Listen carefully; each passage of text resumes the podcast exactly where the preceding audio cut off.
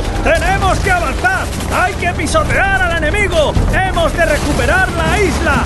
¡Estos bastardos no se saldrán con la suya! ¡Preparad vuestras armas! Lo que me recuerda a mí esta situación a The Pacific. ¿Pero qué dices? No tienes criterio. Esto se parece más a Hermanos de Sangre. Tú sí que no tienes criterio, mamarracho. Tanto hermanos de sangre, tanto hermanos de sangre. Apocalipsis Now es muchísimo más epic. ¡Soldados! ¿Qué demonios estáis haciendo? ¿Queréis dejar de hablar y atacar de una vez? Ya vamos, ya vamos, pesado. Teniente dan de las narices. O Televisión Podcast, siempre pensando en lo mismo. Cine y televisión cada 15 días en tu MP3. Encuéntranos en ohhhtv.com. ¡Soldados! ¡Que es para el otro lado! Que ahora no podemos. Que vamos a ver dos hombres y medio.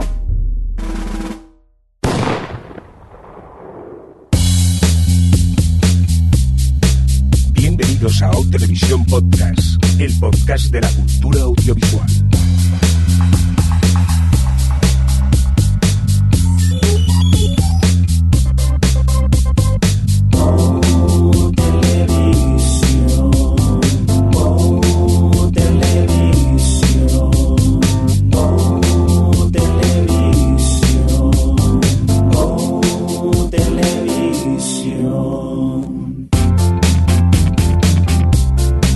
Bienvenidos, bienvenidas a Televisión Podcast, el podcast de la cultura audiovisual, una nueva edición, la 171 ya, la, dicho en términos más televisivos, la S08E05. Finalmente, Adri, una versión normal, ¿no? Sí, eh, ya después de tantos especiales de cosas, ya casi en, diciembre, por fin tenemos un programa normal. Ya tocaba, ya tocaba. Por cierto, Alex, ¿qué tal? ¿Cómo llevas? ¿Preparado? Sí, con ganas de hablar de cine, de tele, de lo que surja. Tú imagino que también, eh, Javi, preparado, ¿no? Sí, muy motivado. Muy motivado, muy bien. Pues, eh, por cierto, un cordial saludo también de quien nos habla con vosotros, el señor Mirindo. Un pequeño apunte antes de que empecemos al lío con las noticias y esas cositas. Eh, cosas técnicas que pasan. Hay un gestor de podcast de Android llamado Pocket Cast que parece que no le gustamos y ha dejado de actualizar nuestro feed.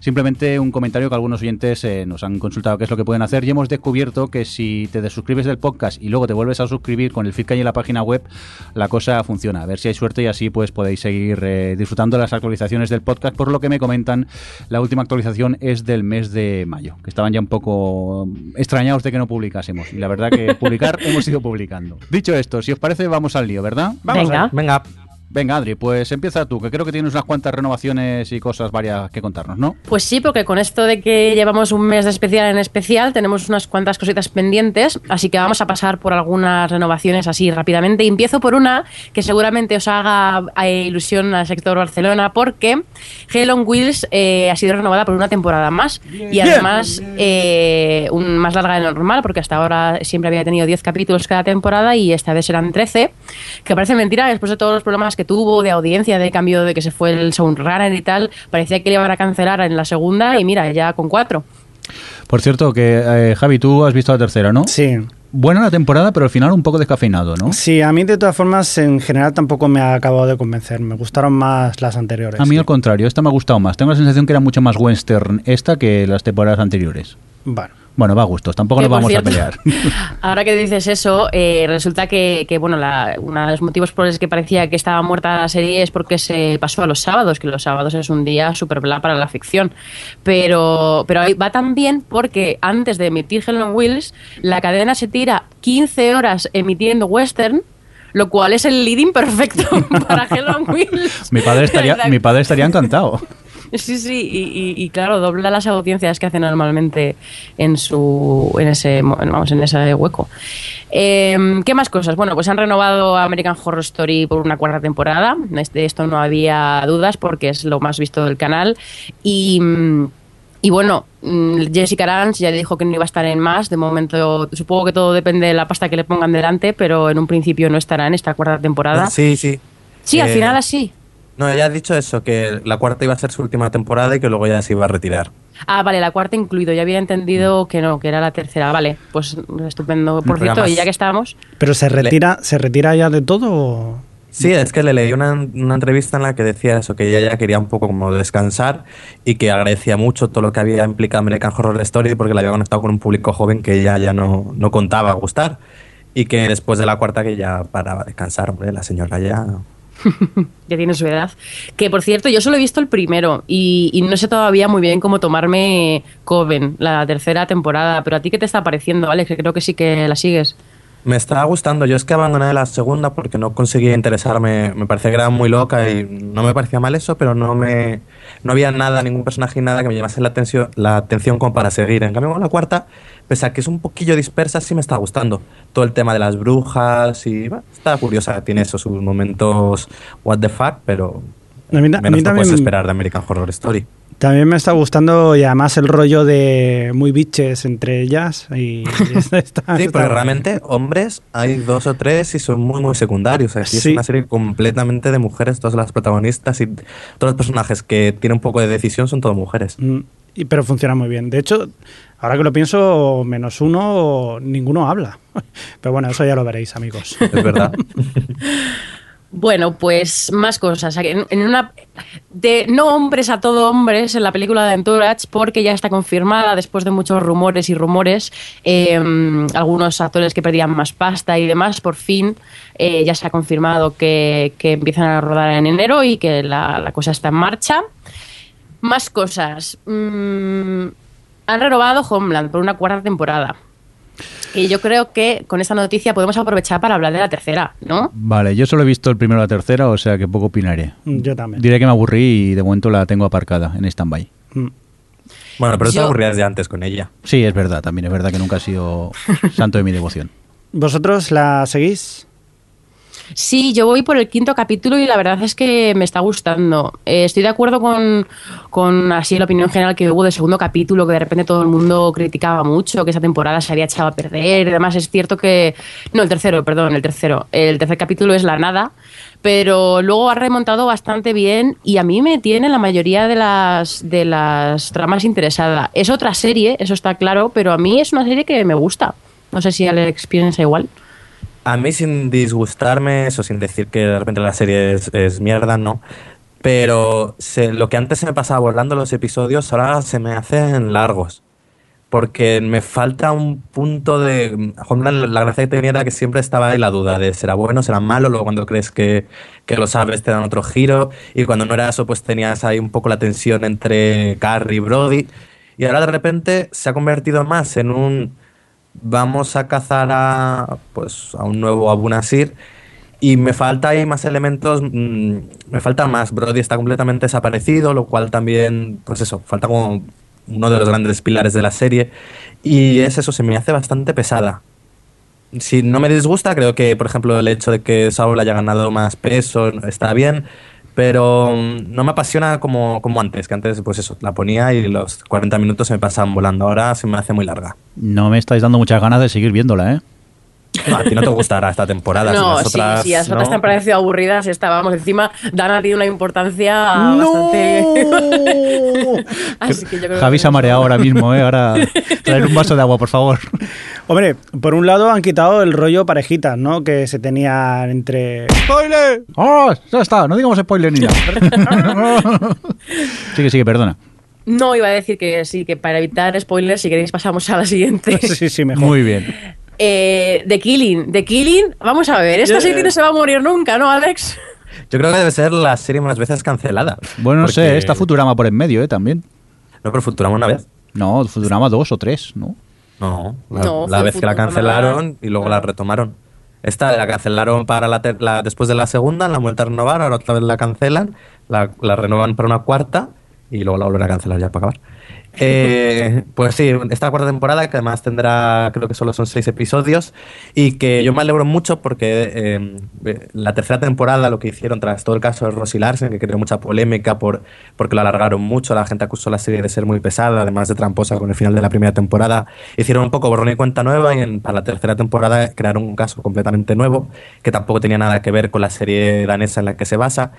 Y ahí retomé yo la serie y reconozco que me gustó mucho, creo que está bastante bien llevado, que pues eso, creaba otro universo también muy deprimente dentro de Seattle y que luego ellos dos estaban también muy bien, eh, los dos detectives. Y tras el final de la tercera era muy, como muy brusco, eh, habría sido un fastidio no haber podido tener esta cuarta temporada, que además solo la produciera Netflix, eh, ya AMC no tiene nada que ver. Y eso, serán unos últimos seis capítulos para cerrar un poco la historia, porque digo, después del final de la tercera, aunque era un final cerrado, te quedabas con la gana de ahora necesito saber qué va, qué va a pasar con ellos. Yo, por cierto, si me permitís un apunte rápido, eh, que han dado eh, temporada completa de Originals, de Tomorrow People y de Rain, que sé que Alex estará encantado, ¿no? Sí, sí, yo. Bueno, de Originals sí, está bien y de Tomorrow People está mejorando y Rey no la veo. No No, la añadir también que he leído una noticia de que el CW estaba preparando una serie que era una mezcla entre Alias y Homeland y que querían hablar en, eh, sobre el terrorismo y esas cosas. En, en C- en CW. Con adolescentes. encima. Bueno, al menos No los, me la terrori- voy a perder. los terroristas estarán buenos. Claro, claro. Algo es algo. Win- Se quitará win. la camiseta. Voy a poner una bomba y se quita la camiseta. Oye, Dios, es que, el- ¿sabes cuál, cuál es el problema? Que este chiste se va a convertir en realidad en la serie, tiene toda la pinta. Claro, a ver, en The Tomorrow People no hay capítulo en el que salgan descamisados. En Arrow pasaba igual.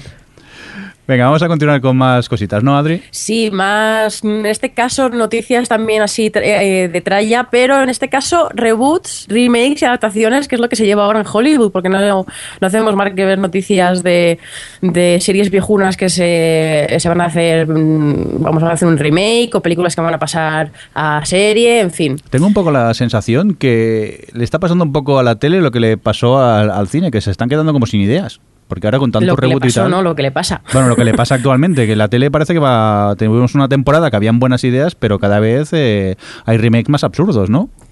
Es la obsesión por, por tener algo de referencia con lo que atraer al, al público. En plan, porque ya de cero, interesar de cero sin nada, ya parece que va a ser imposible con la competencia que hay. Pero bueno, por ejemplo, eh, por ya empezar, uno de los remakes que se van a hacer va a ser eh, del de Se ha escrito un crimen, que lo va a hacer NBC con Octavia Spencer, la ganadora de un Oscar. Y, bueno, que mm, todavía no saben muchos más detalles, claro, que, el hecho de que, de que va a ser el remake y ya está. Que por cierto, Angela Lansbury, que en su momento era la que interpretaba a Jessica Fletcher, eh, en una entrevista dijo que le parecía fatal, que le parecía estupendo que Octavia Spencer eh, fuese a protagonizar un- una serie de esas características, pero que para, para ella era un error llamarlo Se ha escrito un crimen, que podrían perfectamente llamarlo de otra forma. Es como, no, Ángela, no has entendido nada. Por cierto, hablando de Ángela Cuelo, hay otra noticia que va a recibir un Oscar honorífico. Ya lo ha recibido. Bueno, ya se lo han dado. Muy bien. A ver, yo, yo entiendo que se queje porque, me refiero, eh, lo que Jessica, eh, Angela Lansbury y Octavia Spencer no pueden ser más diferentes. Ya. bueno, pero saber, es la idea. De todas formas, a mí me, me sorprende la NBC porque ya eh, mirar este año Ironside, que ha sido una de las primeras en ser canceladas, uno de estos remakes de serie viejuna, eh, la- los Monster aquellos que sacaron, o sea, no, no es algo que le esté funcionando demasiado bien. Pero no bueno, ellos van a nada. seguir. Ya, bueno, nadie. Eh, más cositas. Otro remake con el que no están nada de acuerdo sus protagonistas es Embrujadas, que la CBS ha decidido que va a hacer un reboot y, y bueno, Alisa Milano, una de las protagonistas, ponía en Twitter, está súper cabreada en Twitter en plan porque, bueno, su argumento era que era- estaba demasiado cercana la otra serie, que realmente es cierto que para un Sí. reboot Sí, sí, sí. es que se acabó hace, hace dos días, como quien Es que dice. aquí, a la que te descuidas, estás con la octava temporada y ya te están haciendo el reboot. To- Totalmente, es que ¿qué va a pasar? Que van a cancelar la serie y al año siguiente va a salir el reboot. Pero bueno, más cosas. Eh, se ha confirmado, esto no es un. Bueno, es un spin-off. Eh, se ha confirmado el spin-off de cómo conocía a vuestra madre, que va- se va a llamar en un alarde de ori- de originalidad cómo conocía a vuestro padre. Bravo, bravo, bravo. Me ha acabado tu lado. Que, Me la quedo. Que bueno, ya, ya tiene luz verde, ya han confirmado, después de haber oído muchos rumores y muchas cosas, pues ya han confirmado que son ellos los que lo van a hacer, que no va a tener nada que ver con la original, lo que quiere decir que no van a salir los protagonistas en la serie, ni va a haber un backdoor pilot, ni nada, es va a ser una cosa totalmente aparte, Es independiente. decir, no, no es la madre de no es No, la madre de esta temporada, ¿no? No, no va a haber ningún ningún eh, personaje en común. Lo único que va a ser un poco el mismo planteamiento, ¿no? De contar la historia, pero desde el, desde el enfoque femenino. Ya está. Esto cada vez y se con, parece y más con a- el nombre, por supuesto, que el nombre es lo que vende.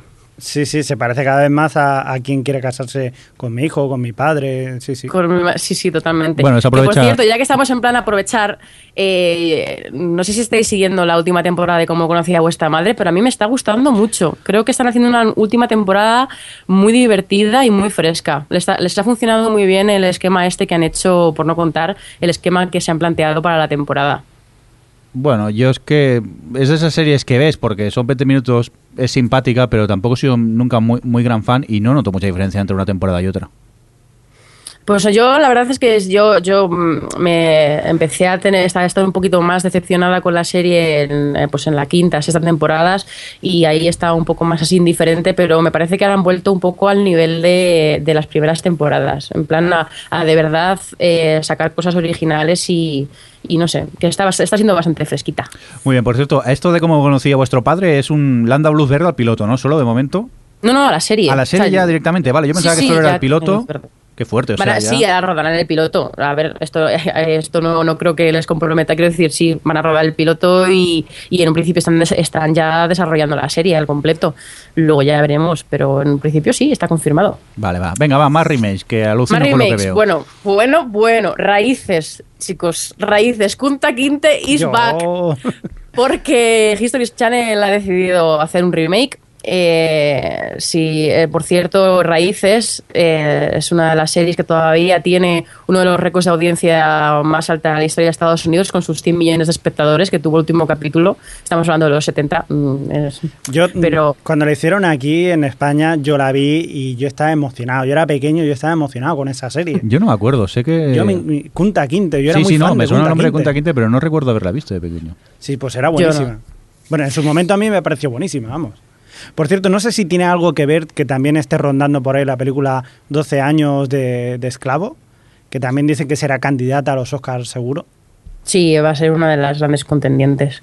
Sí, Pero bueno, últimamente se lleva mucho el tema. Eh, Claro, la Biblia. Chinet, Lincoln, es decir, todo esto del tema de, de los esclavos y tal, ahora está en cine, está on fire. No, y luego que las miniseries estas le están funcionando bien a, a History Channel. Entonces, bueno, pues se ha metido aquí con esto, que en este caso han dicho que va a ser una miniserie de ocho horas, eh, cuya referencia va a ser el libro en el que ya se basaba la serie original. Y eso es un poco lo que se sabe hasta el momento. Bueno, Y así un poco por coletear el tema de, de remakes y adaptaciones, recordar que no sé si lo llegamos a comentar en, en- en los folios en blanco de verano o algo, pero bueno, por si acaso, recordar que tenemos todavía pendientes que están desarrollándose y, y, y hay de vez en cuando noticias de casting y demás. La, la película de sci-fi de 12 monos, que, que iba a ser una película y directamente la, la convirtieron en serie eh, sin hacer piloto ni nada, ya está confirmada que va a ser una serie y va- la están produciendo. Y luego la miniserie de Fargo, que también está en ello. yo sci-fi, ¿qué quieres que te diga? O sea, tiene cosas que sí que son muy curiosas, pero como te hagan algo ataque triásico o algo así, puede ser... Yo es que tanto 12 monos como Fargo, Fargo primero porque supongo que cogerán un poco el, el rolleo, ¿no? El rollo ironía de este, de este eh, tipo de pueblos así perdido del norte de Estados Unidos, vale. Pero lo que es la historia en sí no se puede adaptar a la televisión. Y luego 12 monos también lo veo un poco complicado. También cogerán a lo mejor el universo, porque es que no sé, no sé muy bien cómo van a plantear estas dos adaptaciones, la verdad. Hay que ver. Hombre, el Sci-Fi tiene ahora pendiente estrenar la nueva serie del tipo de Galáctica de Ronald de Moore, la de Helix, que tiene buena pinta, que parece que vuelve un poco a la ciencia ficción Sí. más seria, no tan camp como estaban haciendo últimamente, y que tiene esto que es una mezcla un poquillo, parece que es tipo La Cosa y un capítulo de Expediente X. A ver, que tengo ganas de esa serie. A mí la curiosidad me pica la curiosidad, no sé. Por cierto, eh, este proyecto, Javi, que tienes aquí, esto es, Sí, es también cierto, es, es real. Yo he alucinado. es real, es no otra- tenía idea y he alucinado. Otra mañana. adaptación, y no solamente una adaptación de una película a serie, sino que viene con una, con una cadena ya directamente bajo el brazo. Estamos hablando de la adaptación televisiva de la película Abierto hasta el amanecer, que sin- por si no os acordáis, estaba dirigida por Robert Rodríguez y ahora este señor pues ha dicho, pues mira, me voy a hacer yo una serie de pago que se va, se va a llamar O sea, El Rey Network O sea, no, no te hago la serie, sino es que te monta hasta una cadena y todo. Sí, Mira sí, si sí. soy chulo. y ah, sí, sí, sí, también hago yo. Va a ser una, una serie de, de 10 episodios, en este caso, y contará pues igual la misma historia que, que las series, solo que llegan a Pero a más Luisiana. lento, tardan más en llegar. Tardarán más, y, y bueno, pues otros actores. En este caso, de momento están confirmados DJ Cutrona, que este nuestro amigo DJ Cutrona, es verdad. Zane Hall, Jesse García, Don Johnson, y luego también está... Pero has pasado por, muy por alto el nombre de Don Johnson, ¿eh? Don Johnson, Don sí, Johnson, pero yo creo que está. Sí, pero está muy on fire este hombre ahora, después de haber salido en la película de Tarantino. Yo creo que está muy on fire este hombre y sí, sí. Pues bueno, pues veremos a ver qué, qué- qué pasa, ¿no? Tanto como las con la serie como con, Con la el cadena. El canal, el Rey Network. El Rey Me Network. encanta que ningún canal quiere poner mi serie, pues me hago un canal. Ya ves tú. Que nadie lo quiera no quiere decir nada. Yo lo veo ya subido en, en YouTube ya, porque nadie le quiere. Venga, vamos a continuar con más adaptaciones. Eh, Alex, tú tienes cosicas, ¿no? Sí, aquí una adaptación que llevaba dando, de un cómic que llevaba dando muchas vueltas por, por Hollywood, que es la de Predicador, el cómic de Garth Ennis y Steve Dillon. Y es eso, era un proyecto que un poco maldito porque había pasado por muchas manos, entre ellos eh, Sam Mendes, Darren Aronofsky, y nunca se había llevado, nunca había conseguido llegar hasta el final. Una de las cadenas que en su momento lo, lo intentó fue HBO y nada, no lo consiguió. Entonces ahora finalmente parece ser que AMC ha dado luz verde al piloto de esta, de esta adaptación que estará escrito por Seth Rogen, eh, eh, responsable de Juega hasta el fin. Traerle agua Y a Javi entonces también, aquí- que se ha vuelto a marear. Aquí tengo un pequeño conflicto, porque por un lado me parece muy interesante este proyecto, pero por otro no sé yo si en las manos en las que está va a llegar a ¿Es buen puerto. Al no le pega nada a Seth Rogen. A ver, lo que ocurre es que la serie, el, el cómic, eh, a mí me parece es que está muy bien, pero tiene un problema, es que hay que saber coger el tono, porque es tiene un humor muy, muy, muy negro y bastante, bastante es bastante truculento muchas de las cosas que suceden. Y en una cadena incluso como EMC, me parece que no sé si hasta qué punto van a poder acercarse a- al cómic. Es decir, en HBO me pegaba, en EMC quieras o no, al ser cable básico. Luego, por, por resumir rápido, nos cuenta la historia de, de Jess Custer, que es un predicador que de repente que vive en Texas y que de repente es eh, poseído por un ente sobrenatural una, que llamado Génesis. Y entonces, a partir de ser poseído, decide buscar a Dios para matarlo. Así, un poquito. Me encanta. Pero todo con un punto, de- podríamos decir, muy tarantiniano. Todo es muy salvaje, muy, muy pasado de rosca, Se rollan- con personajes muy, caris- muy carismáticos. Se rollan- Perdón, tengo dos. Yo solo digo una cosa. Estamos a un solo paso de que Utah Patou también eh, haga una adaptación de Mortadelo y Filemón. y ya está, ahí lo dejo. Dale una oportunidad, veamos el piloto y yo sé que este piloto lo vas a ver ya con, Seguro. con, manía y asco. Sí, Javi. bueno, posiblemente. No sé, démosle una oportunidad a ver qué, Oye, a lo mejor qué tal lo- funciona. También es cierto que si al tipo le gusta el cómic, a lo mejor lo, lo cuida y le sale. ma- ma- yo creo que el- la cosa es que sepa capaz, sea capaz de coger el tono gamberro que tiene y no cortarse. Muy bien, creo que seguimos con más cómics, ¿no, Adri? Pues sí, porque estamos con el tema superhéroes, cómics y demás on fire. Eh, porque además están DC y Marvel a tope con las adaptaciones televisivas, a ver quién adapta más cosas. Y, bueno, hace unas semanas se confirmó que Netflix iba a adaptar cuatro series y una miniserie de, personajes de Marvel.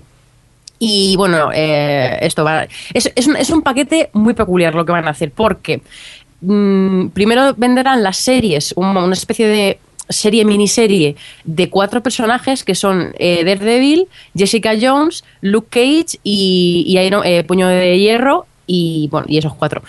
Y entonces, esas, esas cuatro series tendrán 13 episodios cada una y se emitirán de forma consecutiva. Y entonces, un poco a modo de lo que han hecho eh, con, las, con las entregas cinematográficas, después de emitir esas cuatro series, vendrá la quinta, que será la miniserie de los defensores, en la que estarán todos los personajes que han aparecido en las previas. Entonces es un experimento un poco peculiar que, bueno, eh, a Netflix le puede funcionar, puede, vamos, está, según está ahora todo el tema de los... Además me hace gracia porque algunos, el hecho de que vayan en esa correlación, por ejemplo, el, eh, pues eso, de Jessica Jones para pasar a Luke Cage, que, bueno, no quiero, bueno, no sé si, se- es spoiler decir ciertas cosas, pero bueno, que me hace gracia que sí, que vayan a hacer esto de enlazar a, a todos los superhéroes hasta que al final lleguen a, a los Vengadores versión tele, que va a ser los defensores con este, con este reparto. Y bueno, en total van a ser 60 capítulos contando a toda- todas las series y no sé, yo tengo mm, curiosidad por ver cómo, vamos, qué sale de todo esto. Yo, si no es Ben Affleck haciendo de Daredevil, no lo veo, ¿eh? Bueno, que por cierto, cuando se dijo lo de lo de Ben Affleck y Batman en las nuevas de DC, madre mía la que se lió. Es que el otro día estuve viendo Comic Book Men, la nueva temporada que ya se ha estrenado ya, y, y salía este Kevin Smith hablando del tema. Que todo, todo internet, el único que, que decía cosas positivas en internet sobre eso, sobre Ben Affleck, era él. Sí, porque- El- el- habían hecho una especie de estadísticas y el 70% de la gente hablaba mal, el 16% de la gente hablaba, vamos, le daba igual y el resto era él diciendo ¡Cómo mola! Sí, pero porque le pilló cariño en Jersey Girl. Cosa que supongo que fue el único que le pilló cariño a esa película también, claro. En fin, que el, el tema este Netflix Marvel tiene, así de a priori no tiene mala pinta. Pero es arriesgado, ¿eh? Porque Sí, llega, sí. lanzas la primera serie y no le interesa a nadie y te comes otras cuatro con patatas. Pero se- Claro, no, no das cuatro, pero piensas, vale, esta no ha funcionado, pero quizá la siguiente sí. Entonces, Sí, es algo bueno, peculiar. ahora el precedente que hay es Los Vengadores y la audiencia no para de bajar. pero según, luego. Los Vengadores eh, sí, Marvel. el SEAL, sí. pero a Netflix, según ellos mismos, siempre le funcionan todo lo que, lo que lanzan. Nunca han enseñado ver, números, pero siempre dicen que triunfan. Precisamente Netflix yo creo que como, o sea, que tiene otro tipo de, de estándares, ¿no? Sí, esto, esto seguramente le traiga suscripciones de, de los fans de Marvel. Entonces, que esta las es podrá vender, se venderán solas. fuera, claro, claro. Por eso que yo creo que a Netflix, en concreto Netflix, esta jugada eh, el- es muy raro que le vaya a salir mal. Otra cadena, ya, pero claro, sí, en el, en el caso de ABC, por ejemplo, de, bueno, de cualquier cadena de network de televisión, te emite la primera, no funciona y olvídate de buscarle parrilla a las siguientes porque paso. Pero en, un- en una plataforma como Netflix yo creo que, que la cosa es diferente. Es que es la Eso- ventaja de Netflix, que están ahí. Que en cualquier momento te puedes poner a, a verlas. Y supongo que eso es lo que les funciona también, el, el boca a boca, poco a poco la gente va hablando y luego sabes que, mira, ah, pues mira, en cualquier momento me puedo sentar eh, delante de la tele y, y buscar la serie y verla. No nos vendan Netflix. No, y luego que realmente- El episodio te pondrán si- el siguiente de la nueva serie y no te da tiempo ni a quitar el Netflix. Ya- ya Exacto. estás haciendo la otra.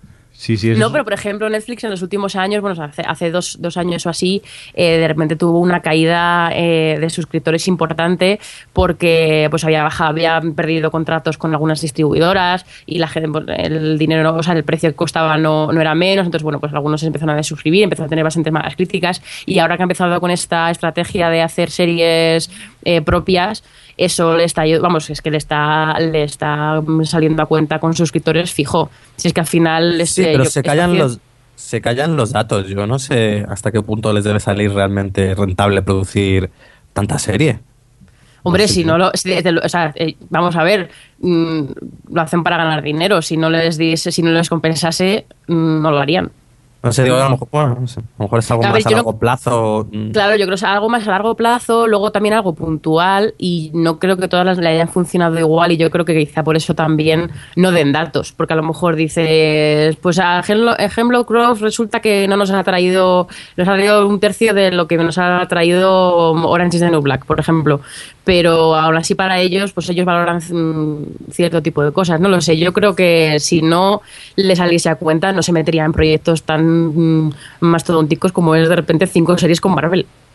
Yo el otro día eh, me planteaba darme de baja de, de Netflix, principalmente porque con Hulu ya es que uno ya no tiene tiempo. Tengo en Hulu creo que 70, no, miento, 50 horas de series pendientes para ver, capítulos, y me planteé, digo, pues me, mira, me doy de baja de Netflix y Netflix me lo guardo para el verano. Pero es que se me ocurrió entrar, empecé a trastear y me he vuelto a enganchar a ver cosas en, en Netflix. Es que ya solo con el catálogo que hay eh, puedes encontrar, siempre encontrarás algo, creo yo, que te apetezca ver en, en cualquier momento, que es una de las ventajas también de, de Netflix. Veamos a ver qué tal les funciona este proyecto de, de las cuatro series de Marvel. Sigamos con más cositas, ¿no, Alex?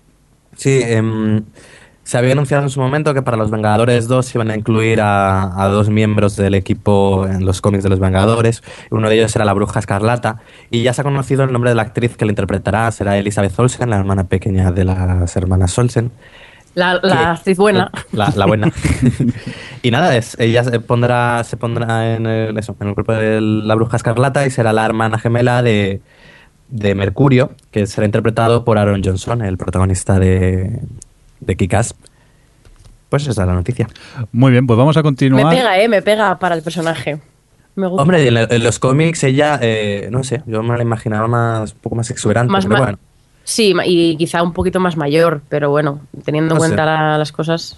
A mí es un personaje que me encanta y que aunque no creo que lleguen a no adapten esa saga porque realmente eh, eh, afecta a los X-Men más que a los Vengadores, pero me habría gustado mucho ver eh, Dinastía de M. Dinastía de M, en- ya te digo.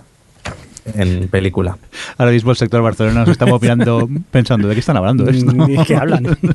Estamos bastante pez en el tema este, ¿no, Javi? Nosotros aquí en Barcelona tenemos otro lenguaje, ellos ahí en Madrid tienen otro también. ya veo, ya.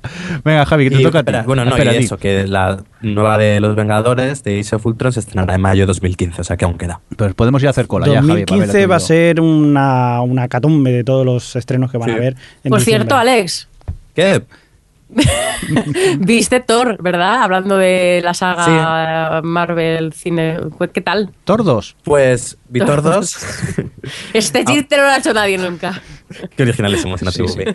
Eh, pues yo creo que el universo Marvel en general le fun- funciona cuanto más ligero y, y chorra es, cuando las pelis son más divertidas y se toma un poco menos en serio, a, diferente, a diferencia de DC, donde tenemos eh, Batman o el nuevo Superman o tal, que es todo como muy profundo en Marvel, cuando, cuando es divertido es cuando más funciona. Y en Thor es lo que sucede. Las partes más cómicas, eh, los momentos de Thor eh, un poco fuera de su ambiente o al revés de Natalie Portman en el mundo de Thor, es es lo que más me gusta de la peli. Cuando se pone un poco más seria es un poco rollete. ¿Hace gracia bueno. a? ¿O Eh, sí, también está muy simpática. Ah, la peli se deja ver, ¿eh? Venga, va. 3D es una estafa. Que quiero hablar de necrofilia cinematográfica, Javi. Pues sí, queridos amigos, eh, llegan las navidades y cuando llegan las navidades siempre hay una película que te gusta ver, ¿no? Que dicen, mmm, qué guay. Eh, y si no te gusta película. ver, como te la ponen en tres canales a la vez el mismo día, la acabas viendo. Un, Yo un no la he clásico, un clásico. ¿Cómo es posible? El clásico de las navidades, ¿cuál es, Yo, amigos? yo tampoco, Alex. Bueno, Mary Poppins 7, pero también este. Que efectivamente Es estamos, Santa Claus. estamos hablando de qué bello es vivir, It's a Wonderful Life. Eso es en blanco y negro. Efectivamente, pues eh, eh, qué mejor que hacer un, no un reboot porque ya queda feo, ¿no? No vas a superarlo, pero sí podríamos hacer una secuela. Qué bello es vivir la venganza. Mm, más o menos es It's a Wonderful Life, the rest of the story. O sea, el resto de la historia, ¿no? Lo que sigue. En este caso, pues efectivamente. De momento debemos decir que, solamente están, eh, están puestos la financiera Star Partners y la productora Hummingbird, que están detrás de este proyecto y digamos que estaría basado en el nieto de George Bailey, que, es el personaje que hacía James Stewart, que se llamará igual, ¿no? Y, eh, eh, George Bailey. Y a quien se le aparecerá un ángel de la guarda para enseñarle que cómo habría sido su mundo si no hubiera estado él. Cosa muy original, por otra parte. El problema que yo veo aquí, que quizás, quizás eh, le den un cambio, un giro, y resulta que el nieto, George Bailey, es un emo. Entonces sería divertidísimo. un emo en Navidad, por un emo favor. en Navidad, por Dios. Debe ser Qué be- un... Se va a llamar Qué bello es vivir, paréntesis, no. No. O sea, no.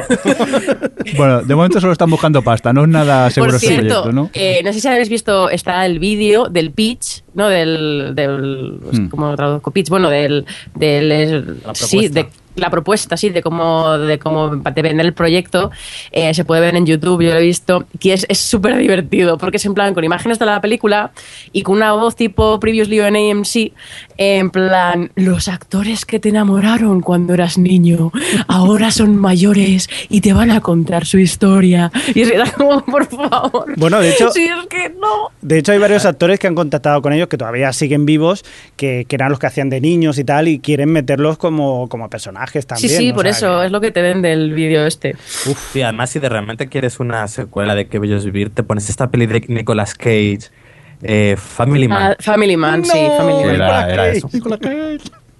No está mal, Family Man. Bueno. A mí me gustó. Sí, es que lo han dicho como. Pero no, Sale, sin, sale sin peluca, eso es un plus. Pero no penséis que este es el último, yo ignoro el I- tema iba a decir, Nicolas Cage hagamos sin un- peluca, un prefiero verlo con tupido peluca. velo, no, no. Pero este no es el último, el, ul- el único proyecto... eh, pro- ¿Un tupido qué? Un tupido velo. Estúpido velo. Lo que os decía, eh, no es el único proyecto, no sé si absurdo o, o chocante, porque es que también eh, quieren hacer una serie basada en la película Ghost. Anda ya. Parece ser que sí. Originalidad. ¿Qué, pero Sí, ¿qué, sí. qué- qué está pasando? Mal, que se están quedando sin imaginación en la tele o, o no, son- o no se quieren arriesgar, que esta es otra, y prefieren ir a lo seguro, que no sé yo si esto será muy seguro, esta serie, pero bueno, de momento poco se sabe, la Paramount está intentando pues eso, hacer la, la serie y supuestamente esta serie eh, tiene como implicados a Akiva Goldsman, que es eh, productor de episodios de Fringe y películas como Soy Leyenda, y también a Jeff Pinker, que es productor en series eh, como Alias, Lost y Fringe, entre otras cositas. Yo Vamos solo digo, robot. yo solo Sí, digo una Robot. cosa. Si con el tiempo entre costuras ha aumentado un 135% Sí. la venta de máquinas de coser, con eso, la serie eh, ¿Eso Ghost, quién lo ha dicho? Amazon. Amazon. Muy bien. Eh, con la serie Ghost yo no quiero ni imaginarme lo que se puede llegar a vender en material de sí. alfarería. Arcilla, ¿no? En arcilla, a kilos. Póngame tres toneladas de arcilla. Y Tupper Sex también. Venga, va. Dios sigamos. mío. Seguimos con más adaptaciones, aunque esta parece un poco más interesante, ¿no, Adri? Sí, porque es una adaptación que viene con una historia muy curiosa, porque Guillermo del Toro hace unos años empezó, publicó unas novelas que, bueno, en inglés es Strain, en España se llama Nocturna la primera y está seguida por Nocturna y Eterna. Y ahora van a hacer la adaptación FX, ah, va a producir la adaptación televisiva de, de momento del primer libro de Nocturna, eh, que tendrá 13 episodios y demás. El tema es que, que en su momento, cuando, cuando se le ocurrió, vamos, cuando estaba promocionando las novelas, Guillermo del Toro contaba que a él se le había ocurrido la idea para, para esta novela viendo The Wire, porque era muy fan de The Wire. Entonces Ah, se le ocurrió Pensaba Sí. que es que estaba aburrido y se aburría viendo The Wire y se le ocurrió la idea. Vale, vale, perdón. Bueno, la estaba viendo, estaba ahí súper a tope, en plan fan loca de, de The Wire, y se le ocurrió que podía trasladar esa realidad que se ve en el universo de The Wire a un- una historia con una pandemia mm, vampírica. Anda, ya vete a tu Puro realismo social. Total. Entonces llegó a, Fox, eh, a, a Fox, no a FX, y dijo con su propuesta de 12 páginas y les contó un poco el rollo. Y los de Fox le dijeron, guay, nos gusta, lo puedes convertir en una comedia. Entonces él se fue por la puerta y decidió escribir las novelas, que bueno, ahora ya están escri- escritas las tres y demás, y mira, después de tantos años y de aquello, pues ahora es FX la que va a producir la serie. El- no sé si habéis leído las novelas, pero bueno, lo digo pues lo podéis contar mejor que yo. No. No, Pero yo. la sinopsis, el planteamiento de la serie es que, bueno, eh, arranca con un avión que aterriza en el aeropuerto, en el JFK de Nueva York, con las luces apagadas y, y las puertas selladas y demás. Y un equipo de epidemiólogos entra y les encuentra un montón, vamos, toda, toda la gente muerta, en plan cuerpos pálidos y unos pocos supervivientes. Y bueno, pues las cosas empiezan a, compla- a complicarse y descubren que hay una, una antigua cepa de vampirismo que, se ha, que ha renacido otra vez. Es como la gripe. Es- Sí. Es como la gripe, Sí, ¿no? sí, Me ha dado sí, el sí. vampirismo. sí. Hoy Y no bueno, puedo ir a trabajar, que, que me he puesto vampiro. Que me siento vampiro. Hoy, jefe, no puedo venir. Que por cierto, no sé si recordáis el, el- la miniserie inicial, bueno, la miniserie, el capítulo doble aquel con el que arrancaba Fringe, Sí, que arrancaba muy parecido. Ajá. Y en su momento, cuando estaba promocionando la novela, se lo dijeron en plan, oye, esto se parece mucho a Fringe. Y fue cuando contó la historia de que fue a Fox con su. con su. Ah, ya, ya. ¿Coincidencia? No, probablemente, pero bueno, era curioso. Yo, yo tengo una, una curiosidad, tengo, la verdad que tengo ganas de ver esta serie, sobre todo porque has, eh, habéis puesto una, una imagen, que yo no he leído la novela ni nada, pero sí que se ven una serie de vampíricos aquí, que son todos calvos, y ya me empieza a mosquear, ¿no? ¿Qué pasa? ¿Que ahora todos los malos son calvos o qué? O sea, Sí, siempre hemos sido los culpables de todo, Javi. no, yo, yo jalucino, no, bueno, bueno, ¿no? Va, sigamos. Promueve la calvofobia. No, no sé. Hablando de calvo, Javi. No, que- espera un segundín, Ah, espera, espera, porque- que Adri tiene algo más. Sí, sí, no, ya que estamos hablando Pero es que la de que viene es muy de importante. de- ¿Eh? que la que viene es muy importante. Bueno, va, sí que. Sino que ya que estamos hablando tanto de, de los cómics y, adaptaciones y demás, eh, menciono rápidamente que DCW, que está a tope con, con DC, aparte de los que ya tienen en marcha, que son Flash y Amazon, que es la que la serie de los orígenes de Wonder Woman, tiene ahora dos nuevos proyectos con DC. Uno de ellos es Hourman y el otro es E-Zombie, que es de una chica zombie, como bien dice su iZombie. Que tiene un blog. Su título, que estará, está producida por Rob Thomas, el productor creador de, de Verónica Mars, que ya estará Es terminando una- nuestra película. Es una doctora zombie. Es una doctora, no, no es una doctora zombie, es una chica que eh, tiene que comer cerebros. A ver si no recuerdo mal. Tiene que comer cerebros para poder seguir viviendo porque se transforma en zombie y entonces entra a trabajar en la oficina de un forense donde tiene ahí mm, cerebritos a, a mano, básicamente. Y entonces es cuando empieza a comerse los cerebros, cuando empieza a recibir las, las, mem- las mem- la memoria No, no, de no. los muertos. No, no. Y entonces empieza a colaborar con la policía eh, porque las, las memorias estas como que la atormentan y hasta que no resuelve o ayuda a ese muerto que está en su cabeza. Es una cosa muy rara. Ah, es como la serie esa de Lisa Dushku. Sí, la de True Calling. Eso. Solo que aquí eh, la, la doctora, pues como la escribe Rod Thomas, era así como muy divertida y, y con Sí, comentarios. yo- Javi sí. no lo veo muy convencido. No, no, no, ¿eh? es que estoy convencido que va a haber una versión porno, lo sabéis. no digo más.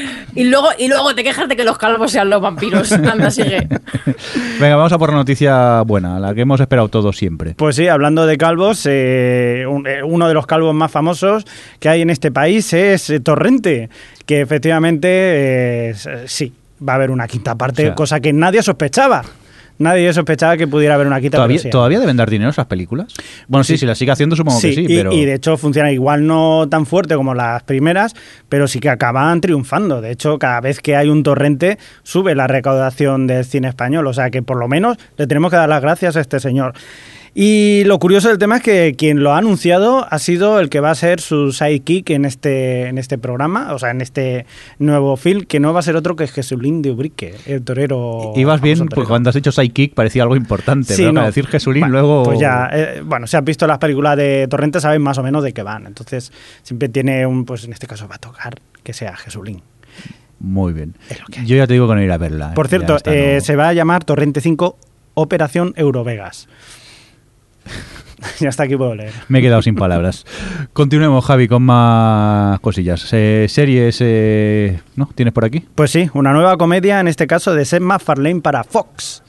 Que recordamos que ya Fox solo se va a quedar con, eh, con Family Guy, Sí. porque American Dad se va al canal TBS y Cleveland Show, pues prácticamente digamos No, ya- que va a decir adiós. ¿no? ya- ya lo ha dicho- ya ha dicho adiós, Ya ha dicho adiós, no estoy actualizado. El caso es que han dicho, pues bueno, si este hombre tiene, tiene, tiene potencial para hacer no sé cuántas series, y pues bueno, pues voy a hacer otra serie. En este caso, le ha dado una orden para 13 episodios de una comedia también de animación que se va a llamar Borderland. Si lo he dicho bien, lo he dicho Sí. bien. Border Town. Man. Border Town, Border Town, que va a ser como, os imagináis, como la serie de The Bridge, más o menos. Pues No, creo yo que no. Es que lo estaba pensando. Es, la- es una nueva versión de, de The Brit, pero, pero animada. Efectivamente, va, va a ser Sí, un, sí. un pueblo que está situado en la frontera entre México y Estados Unidos y se centrará pues en, en un eh, patrullero de estos, de que se llamará Torrente. Buckwall, Torrente, y su vecino, que se llama Ernesto González, que como podéis imaginar es un inmigrante eh, mexicano que vive y está muy orgulloso de estar en Estados Unidos y a, a medida que se vayan conociendo, pues, pues Vamos, irá- iremos conociendo todo lo que pasa. Chiste políticamente incorrecto para... Posiblemente, conociendo a Sema Farley no te extrañe. Muy y repetidos una y otra vez. Por cierto, que le han dado ya 13 episodios directamente a este Sí, sí. señor. Yo no Sí, sé cómo lo sí. hace, ¿eh? porque mira que a, eh, a Dats también le dieron 6 episodios, creo, de un tirón, ¿no? No sé si recuerdo ahora mal. No sé, como eres tú el único que lo sí, sigue. que la sigo, vale, vale. Bueno, eh, vamos a continuar con más cositas, dejemos el tema y vamos a hablar de eh, a un estreno al que pudisteis asistir tanto Adri como Alex, ¿no? Así es. Así es, muy bien. ¿Y de qué estreno estamos hablando, Adri? Pues pensaba que iba a hablar, es que ya he hablado mucho, pero eh, se trata de los Juegos del Hambre en llamas. Muy la bien. segunda entrega de, de la saga de los Juegos del Hambre. Bueno, como has dicho que has hablado mucho, vamos a dejar que Alex primero nos cuente qué le pareció. Toma ya. Venga, acepto. Venga, va. Alex, cuéntanos. Pues, bueno, esta segunda parte continúa exactamente donde se quedó la primera. Eh, nos cuenta qué sucede con Katniss Everdeen y, y Pita eh, tras los primeros Juegos del Hambre. Y bueno, es una peli que creo que adapta bastante fiel, bueno, que adapta muy bien la segunda novela, pero que yo me quedé algo frío. Eh, en general, la gente que, con la que la vimos les gustó, gustó bastante, pero a mí me pareció, no sé, me quedé un poquito, se me hizo un poco larga. También es cierto que la peli dura dos horas y media y bueno, eso a veces pesa. Y que hablé a Adri, que es a la que le gustó. Pero ya digo, a mí me dejó un poco indiferente. Me parece una película un poco impersonal. Bueno, ya a mí, a mí me gustó, la verdad. Yo creo que tiene bazas muy buenas con respecto a la anterior. El primer, la primera es el dinero, que se nota mucho que han aumentado el presupuesto. Y, entonces no es que sea más impersonal, pero sí que es cierto que no se mueve tanto la cámara, ni está tan cerrado el plano, porque pueden enseñar los maravillosos escenarios porque tienen dinero para construirlos y eso se ha notado, la verdad. Y luego, eh, no sé, sí que es verdad que, tiene dos, eh, que dura dos horas y media. A mí no se me hizo larga, pero, pero yo normalmente soy. Creo que puede existir un término medio entre los 90 minutos de Ender y las dos horas y media de, de mm, en llamas. Pero en general a mí me ha gustado mucho. Creo que aprovecha muy bien el contraste del personaje con respecto a la primera temporada. Los juegos molan y, yo creo que al que le ha gustado la primera le- probablemente le gustará esta segunda, con excepción de Alex. pero No, sí, sí, no me, no me disgustó. Yo, pero, no sé, eh, esperaba un poquillo más. Eso sí, Jennifer Lawrence estaba muy bien, como siempre. La pudimos ver en el preestreno, es estupenda. Me gustó mucho, me llamó mucha atención, como porque entramos en el preestreno en el cine, entonces mientras llegaban los actores a la Fórmula Roja, te los proyectaban en la pantalla dentro del cine. Y me llamó mucha atención como eh, a todos los fans que había en primera fila que llevaban el libro para que se los firmase, llegó Jennifer Lawrence y se pasó como 10 minutos firmando libros. Primero con la mano izquierda, luego con la derecha, luego con la izquierda. Pero vamos, que ¿Cómo? no entró en el cine hasta que firmó pues eso, a toda la primera fila de fans que había. Pero es que además iba a una velocidad que era increíble. Digo, yo el día que sea famosa tengo que hacerme una firma así en plan súper simple, porque ella estaba como... Era una locura eso. Y, so- luego... y solo firmas con una mano, o sea que. Sí, no, pero vamos, bueno, que ella, cambiaba- ella cambiaba cambiaba de de mano. mano, sí, sí, tranquilamente. brazo. No, pero demuestra una mucho raya. cómo sabe, sabe muy bien, eh, pues eso, que ese de ahí es su público, que esos llevan a, que han, llevarán a ser cuántas horas esperando a verla y, y no llegas a hacer la foto y pasa dentro del cine, sino que, oye, se pasó 10 minutos ahí firmando sin parar. Pues yo No, no. Diosa, diosa. Yo cuando sea famoso los ignoraré. A lo mejor les escupo. un- si tienen suerte les escupo, pero nada más. Yo no soy. También... Ah, perdón, di, di, Javi. Que no soy muy fan de Jennifer Lawrence, pero sí que es verdad que, como dice mucha gente, es imposible odiarla. O sea, es una chica que tampoco te puede caer mal. Es, es, es adorable. Y luego, por cierto, también estaban los otros, los, do- los dos chicos protagonistas, eh, Liam, Ha- Liam Hemsworth y, y Josh Hutcherson. no sé cómo se pronuncia su apellido. Y me resultó muy curioso que las niñas, eh, bueno, como siempre pasaron estas cosas, pues estaban en plan locas, en plan, ah, gritando y eso, se volvían loquísimas con el tapón de metro y medio que es Pita y con Liam Hemsworth, el hermano de Thor. mm, Vamos, era como, por favor, bueno, eh, para vosotras el enano, pero quiero decir, me, me resultaba bastante, bastante llamativo que mm, lo que puede tirar del personaje de la película. Que por Es cierto, cierto que le sacan mejor en la película de lo que él es, cuando le ves To- ahí. Totalmente. Pero la peli, como le suben encima, debe ser encima de una caja o algo para estar a la altura de Jennifer Lawrence, pues no se nota tanto. La verdad, yo me fijé y en las, todas las secuencias que tenía mirándose a la cara eh, están a la misma altura. Y Sí, como, sí, no, les- a ver, les que no le llegas casi tranquilamente. a, Ahí, hombro. con la caja de Mau, ahí se sube. No, es verdad, eh, que ella mide casi un 80, es altísima, y él no llega a unos 70. Entonces, esa diferencia, el- ha- hacen un Tom Cruise, le ponen ahí unos, unos taquitos en los zapatos o algo y ya la tira. Ahí las plataformas. Bueno, pues seguimos hablando de cine y parece que de la nueva peli de Darren Aronofsky, ¿no, Alex? Pues eh, ya hemos podido ver el primer tráiler que ha salido eh, de esta película protagonizada, bueno, que se llama Noah y es sobre Noé, eh, protagonizada por Russell Crowe, con Jennifer Connelly y Emma Watson, y nos cuenta pues eso, la, la leyenda bíblica de Noé. Todo, por lo que hemos podido ver en las primeras imágenes, muy espectacular, con mucho efecto especial. Y tengo curiosidad, sobre todo por ver qué, ha- qué hace Darren, Aronofsky, por qué tipo de película al final se inclina, si por una más de, un poco podemos decir, aventuras, o por algo más mm, especial, como era, por ejemplo, eh, La Fuente de la Vida, una película bastante polémica, que no- en general no gustó, a mí me encantó, pero que, que se salía un poco de lo que se podía esperar. Pues eso, ya hemos podido ver. ¿Habéis visto el tráiler vosotros? Sí, no tiene pinta que se vaya a parecer a la fuente de la vida, ¿no? Más o menos por lo que se veía, Y si se pareciese, lo ocultarían en el tráiler. seguramente. Porque La Fuente de la Vida fracasó. La fuente de la vida es una incomprendida, la pobre. Sí, también Yo no veo trailers, pero tengo muchas ganas de ver esta película. Estoy de acuerdo con Bueno, a ver si la historia te la sabes, Adriana. ya, Le pero Dios, ya- le dice a los Noé, "Oye, que spoilers... va a llover". Los spoilers no solo son argumentales, pero... Pues al final hay diluvio. Arr. Spoiler, spoiler histórico. Venga, pero no es el único tráiler que has podido ver, ¿no, Alex? No, también hemos mm, Disney ha sacado el primer tráiler de Maléfica, que es la, una adaptación en imagen real del cuento de Maléfica de la Bella Durmiente, protagonizada eh, por, bueno, centrado en, en la villana, que está protagonizada por Angelina Jolie. Y bueno, eso, todas esas reescrituras que ahora se llevan tan de moda, como ha habido de Blancanieves, con esta de Blancanieves y el cazador. Y en este caso, pues eso nos cuenta, nos va a contar lo mismo, mm, solo que es una imagen real y un poco en esa estética que parecía eh, en Alicia o, o me recordó también un poco a Avatar. Había ahí un bosque azul con bichos azules volando. Y de nuevo, de nuevo en este caso, el personaje más atractivo puede ser directamente la villana, ¿no?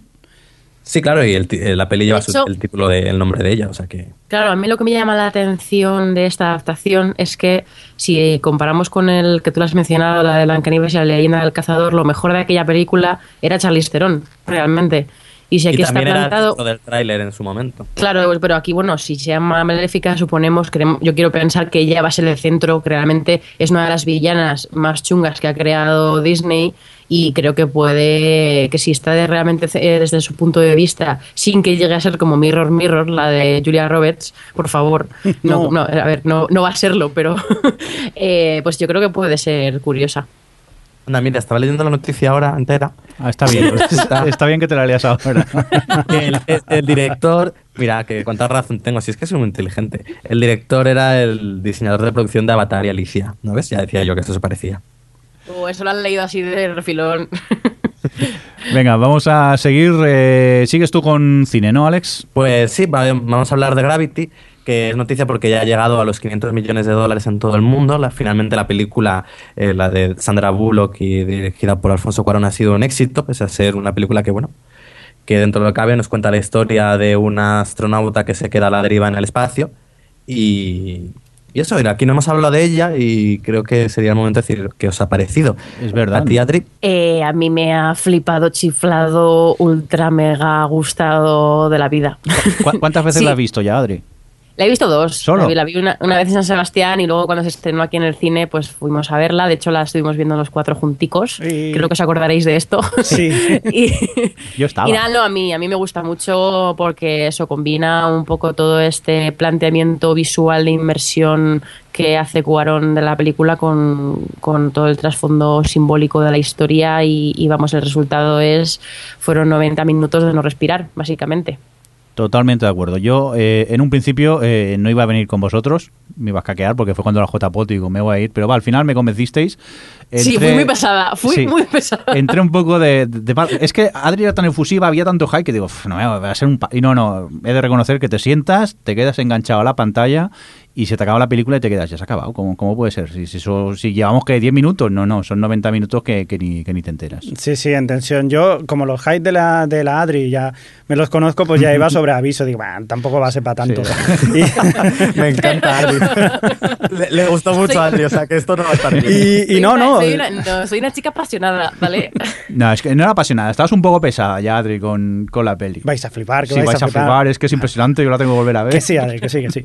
Y no, la verdad Y que sí. es una película que a la que entras, y, bueno, eh, entras rápidamente en, en- en ella y, y- y te quedas siempre en tensión. con- y yo me quedé con la boca abierta. Eso sí, es una peli para ver en el cine. Yo creo que todavía debe estar en algún sitio, si tenéis oportunidad, mm, ir a verla al cine, ¿no? No es una peli, supongo que verla en casa se tiene que perder 3D. mucho de esa peli. Y en 3D, si es verdad, el 3D, que yo soy muy anti 3D, he de decir que en ningún momento me molesta y lo veo muy, muy bien hecho en la, en la película. Es Mm. más, te ayuda con esa sensación de, de ingravidez que hay en, en- en la película. Aún así, a mí me ha sorprendido porque es una peli que, o, o como a nosotros, nos gusta mucho, o a gente que le aburre soberanamente. Por ejemplo, una compañera del trabajo se la recomendé y ella le encantó y el novio se le durmió viéndola. Y yo veía, la vi por segunda vez el otro día y me preguntaba, ¿cómo es posible dormirse con esta película? sí, Exactamente. Yo me- supongo que si yo- no yo conectas, convencí no conectas con- con ella desde el principio, pues te debe dar todo tan igual que, como al final en el fondo es ella flotando en el espacio, pues tampoco mejor tenía sueño el chaval, también pasa a veces. No, yo No, pero convencí a mi padre y a mi que hermano no- de que fuesen a verla y, y bueno, lo- el aspecto visual y tal les gustó, pero tampoco salieron especialmente... Yo que estaba en plan, bueno, ya, ya lo habéis dicho, este bullying que me hacéis, ya le- yo en plan, tenéis que ir, porque tal, ya, ya me podéis imaginar, pero... Pero, joder, tengo que dejar de hypear tanto las cosas para bajar un poco las No, pero está bien que sea. la primer visionado lo ve- l- me gustó, pero claro, como venía con el mega ultra hype de Adri, pues fue De Adri, bueno, no, de todo el mundo, Alex, no me de Adriana, de Adriana Izquierdo. Pues dije, bueno, está bien, pero cuando la volví a ver por segunda vez me gustó aún más. Que yo debo, debo decir una cosa que cuando lo estábamos viendo me quedé muy alucinado con una cosa que era la, el silencio que había en la sala. Cuando había momentos de silencio en la película, Sí. no se oía nada, que siempre se suele oír pues un roce, algunas palomitas, nada. Estaba todo el mundo callado, aguantando la respiración. O sea, muy bien. Sí, sí, sí. La- no la sé, peli no podíamos funciona. gastar oxígeno. Eh, yo eh, quiero rechazar vuestro, vuestro ataque gratuito a mí, diciendo que estaba mirando ahora porque sabía que se estrenaba en China eh, esta semana Gravity, que seguramente vaya a llegar a los 700 millones de, de- de dólares, que es, es impresionante para una película como esta. Y es que, bueno, en China eh, se ha estrenado esta semana con récord total en aquel país. Eh, es como, está siendo, la verdad es que han planteado muy bien, leí, lo estoy diciendo porque leí el otro día un artículo muy interesante sobre eh, los motivos por los que Gravity había sido el, el éxito que está siendo. Y es que, es claro, se han juntado muchas cosas. Primero está la, la parte evidente, ¿no? Que el las caras llaman la atención, ¿no? Es un, es un buen casting. Y el atractivo visual, el 3D, las redes sociales, que ha habido muy buena crítica y, y se ha hablado muy bien de ella y el buzz ha sido muy positivo. Pero luego hablaban muy bien de, de, claro, si la campaña que han planteado, que no ha sido una, una campaña de estas pesada, pero sí que han sabido lanzar los teasers adecuados en el momento adecuado y... mm, y luego eso que ellos lo habían planteado un poco como, como en su momento plantearon Inception, que, que Christopher Nolan dijo, mira, yo a mí me hacéis, me dejáis, vamos, yo os hago Batman y me dejáis hacer Inception y luego eh, fue un éxito eh, de, dimensiones que no esperaban. Y es un poco lo que ha pasado también con Gravity, que han planteado así eh, poco a poco esa, esa pequeña promoción. Y luego, claro, el- la calidad del- de la película ha ayudado infinito, por supuesto, pero que, que está bien, que, o sea, que esto demuestra que no hace falta ser eh, pesadísimos como son últimamente con, con las promociones de las películas, empezar tres, dos años antes, 500 trailers, 500 teasers. También es cierto que Gravity mucho no puedes sacar, pero, pero no sé, que, que yo me alegro de que le esté yendo bien a la película, la verdad. Hombre, también es cierto que tienes que. eh, puedes hacer eso cuando tienes una buena película. Porque Claro, una de las cosas de Gravity es que es el hecho de que la gente luego la recomienda. Porque pues llegas eso, muchos de los blockbusters tienen que recaudarlo todo el primer fin de semana porque luego se te caen. Entonces yo Mm. creo que es eso, que el- como gustó tan, ha gustado tanto, luego no, no caía tanto en taquilla en los siguientes fines de semana. Claro, es que normalmente en, los blockbusters de este tipo, cuando se estrena una película, eh, lo que hace el primer fin de semana, normalmente se multiplica por, por tres, como mucho, es lo que hace, lo que suele ser al final el grosso, eh, el grosso de, de la recaudación. Y, y Gravity lo ha multiplicado por siete. O sea, es que va, Ay. va, en- va creciendo exponencialmente eh, No me- allá donde se estrena y todavía queda Japón. No me recordé lo de los pastel, pobrecitos, que ya han cerrado. Venga, vamos a cambiar de tema. Nos vamos ahora a poner un poco de tele y un final alternativo que ha aparecido de Breaking Bad. Sí, porque bueno, van a lanzar, van a lanzar dentro de poco el pack de la serie de Breaking Bad, que es un barril así todo chulo, no viene cristal dentro, no os alarméis o, o decepcionaros, pero Por cierto, que eh, es, es muy fácil hacer caramelo de este de, de- de cristal, que parezca metanfetamina. Ponerlo en, en- El dato en de YouTube. Jordi. Sí, sí, sí. Es que quería hacerlo otro día, con pero al final no no Eh, estas navidades no regaléis... eh, Turrón no, regala metanfetamina no, de no caramelo. regaléis a los niños ese carbón dulce, no, regálenle metanfetamina de mentira. La primera gratis, bonico. Bueno, Cuéntanos, pues eso, que con el motivo, bueno, es que dentro de- del, del pack de DVD que va a haber de la serie, eh, como extra han grabado un final alternativo a la serie, un final que todos sabemos en el fondo que está inspirado en los, en los Serrano, aunque ahora Mirindo nos, con- nos dirá lo Ah, contrario. me nervioso. No digáis eso. en el que básicamente vemos a, a Brian Cranston que se despierta, o sea, hay una primero hay una secuencia de Breaking Bad y se despierta en una cama como si hubiese tenido una pesadilla y a su lado tiene a Jane Kaczmarek, que es la que interpretaba a la madre de Malcolm en Malcolm in, the Middle. Y es, bueno, pues es un poco el juego este de como si él, su personaje en, en aquella serie se hubiese despertado de un sueño. ¿Perdona? No, Hal, que él- se llamaba Hal en... en- Ah, vale, Hal, sí. No te pensaba que se te había cortado. Pues eso, y, y nada, la verdad es que está muy divertido. Tienen, además, meten dentro del, pues no sé cuánto dura, a lo mejor son 7, 8 minutos, meten un par de frases tip- eh, míticas de Walter dándoles un poquito la vuelta y está muy, muy divertido. Y me encanta que, que hagan estas cosas, la verdad, para, para las series. Realmente es el final que yo creo que todos esperábamos. Está claro. Todos sabíamos que al final se iba a despertar y iba a ser Hal en Malcolm. Pero vaya por delante que no es un homenaje a los Serrano, ¿eh? Por favor. No, no, Oye, no. había, había gente que decía que, que, que perfectamente podían jugar, o sea, podían hacer que, que esto fuese una precuela de Malcolm y que realmente Malcolm es la familia en protección de testigos después Yo- de lo que ha hecho Walter. A, a mí lo que me ha sorprendido es que haya gente que se crea que, que verdaderamente se han copiado de los serranos. Que he visto gente que sí, que se lo creía. Digo, no, no puede ser. A ver, da- dato friki lo que decía Adri, esto está basado en un... Ahora voy a soltar un, eh, un spoiler de cómo acaba la serie Newhart, que creo que no se ha llegado ni a estrenar nunca en España, o sea que tampoco es muy grave, pero bueno, la serie Newhart de Bob Newhart acababa así, él, en- bueno, se despertaba de una pesadilla y en la cama aparecía la actriz que hacía de mujer en su serie anterior, el de Bob Newhart Show, y bueno, la conversación que tenían era, en pocas palabras, que había soñado toda la temporada de toda la serie Newhart. Y más o menos es justo lo que pasa en, en- en este final alternativo de, de- de Breaking Bad. Bueno, son como esos finales o esas cosas típicas de las soap operas, como en Dallas, que deciden eliminar una, una temporada, creo que la octava, y dicen que ha sido todo un sueño. Sí, Es como, ah, una temporada entera de Sí, pero eh, en este caso, eh, Newhart, el final de Newhart, el final de serie Newhart es de uno de los mejores eh, finales, según la crítica, de, de series de televisión que nunca se han, se han hecho. No, no sé si habéis seguido eh, vosotros Padre de Familia de forma lineal, pero supongo que sabéis que una de las cosas de la serie es que Stewie quiere matar a Lois. Sí. Y en, no sé si es la séptima o octava temporada hay un par de capítulos o tres que son, que son seriados, vamos, que son un, un pequeño arco argumental en el que por fin se la carga y luego todo era un sueño. Y, y es, una, es un chiste muy divertido que se mete con esos finales y además con Los Soprano. Venga, pues yo creo que hasta aquí lo que hemos eh, visto, bueno, en cuanto a noticias de televisión y tal. Ahora, si os parece, nos vamos a por una sección que tenemos, que es la de OTV Recomienda. En este caso va a ser Alex quien nos recomienda una serie, ¿no? Sí, me voy a poner las gafas de pasta. Sí, me sorprende Y- tú que recomiendes esta serie, o eh, espectador de CW. Es que claro, eh, me tenéis encasillado y yo soy muy ecléctico. Pues nada, nos vamos a Dinamarca y vamos a recomendar una serie de allí. Eh, se llama Borgen y se centra en. Nos cuenta la vida de la primera ministra de, Dinamarca, una mujer que, bueno, que pertenece a un partido pequeño y de repente, por una serie de circunstancias, eh, se junta en un gobierno de coalición y se convierte en primera ministra. Entonces, la, la serie se, se dedica a contarnos eh, la vida política de esta, bueno, la vida de esta, mm, de esta primera ministra desde tres puntos de vista. Por un lado, toda su, pues políticamente, cómo es capaz de ir, pues eso, sacando leyes, ir manejándose en todas esas aguas turbias que es un gobierno, y además haciéndolo desde una óptica bastante honesta, es como te imaginas, un poco es la, la primera ministra un poco ideal dentro de lo que podría, de lo que podría ser. Eh, luego eh, tiene la otra óptica que es un poco desde la prensa, tiene, hay, una, hay una periodista que es uno de los personajes principales y es un poco como la prensa, pues eso, tiene que funcionar como voz crítica de lo que sucede en el gobierno. Y luego un poco la tercera pata de la serie es la vida familiar de ella, como pues eso, cuando ella se convierte en primera ministra, pues su vida familiar se resiente. Su marido se tiene que quedar en casa cuidando de los hijos y como pues eso, empieza a haber ahí una serie de roces.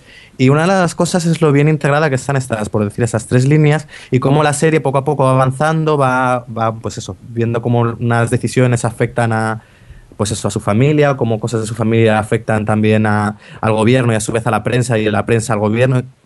Y me parece que es una serie muy interesante. Son de capítulos, es, son un poco largos, son tres temporadas de 12 episodios, cada capítulo dura 60 minutos, pero no, es una goza de ver. Además, uno de los detalles que a mí me gusta mucho es el hecho de eso, que ser una serie danesa, eh, te alejas de los escenarios habituales que uno está acostumbrado cuando ve este tipo de series. Es decir, aquí ya no ves Washington, estás viendo... eh, Copenhague. Eso, gracias. Y, y además eso, tiene estas series eh, escandinavas, como tiene, eh, se ruedan allí, tienen estos estilos tan peculiares con una luz que a mí me gusta bastante y que, eh, digo, que visualmente incluso eh, pues son, se, se agradece ver mucho. Pues nada, yo la recomiendo por eso, creo que es una serie política muy interesante que, que integra muy bien tanto vida política como vida familiar y nos hace densa y, y luego ella, la protagonista, la que hace de la primera ministra Brigitte Nyborg, está muy bien. Y eso, pues nada, eh, la recomiendo que la bajéis, la podéis encontrar en vuestros vías habituales con subtítulos en español. Y nada, dadle, echadle un vistazo, vosotros también, Jordi, Adri. Sí, sí, sí, sí, sí. No, yo, yo me lo apunto porque la última vez que recomendaste una serie danesa acertaste, o sea, que, que era Bron Broen, o sea, que, que sí, sí. The me la apunto, The Bridge. Pero de Bridge la americana es mejor. Ah, No puedo hablar Que tengo que ponerme todavía con, con Bron Bron 2. ¿Qué tal está siendo, Alex, la temporada? He visto solo el primero, pero me ha gustado mucho cómo lo han abierto y cómo, cómo se las han arreglado para volver a juntar a los, a los dos protagonistas. Pero claro, uno es un policía de Suecia y otro de Dinamarca. No, está, promete. Venga, vamos a continuar y nos vamos a por esto.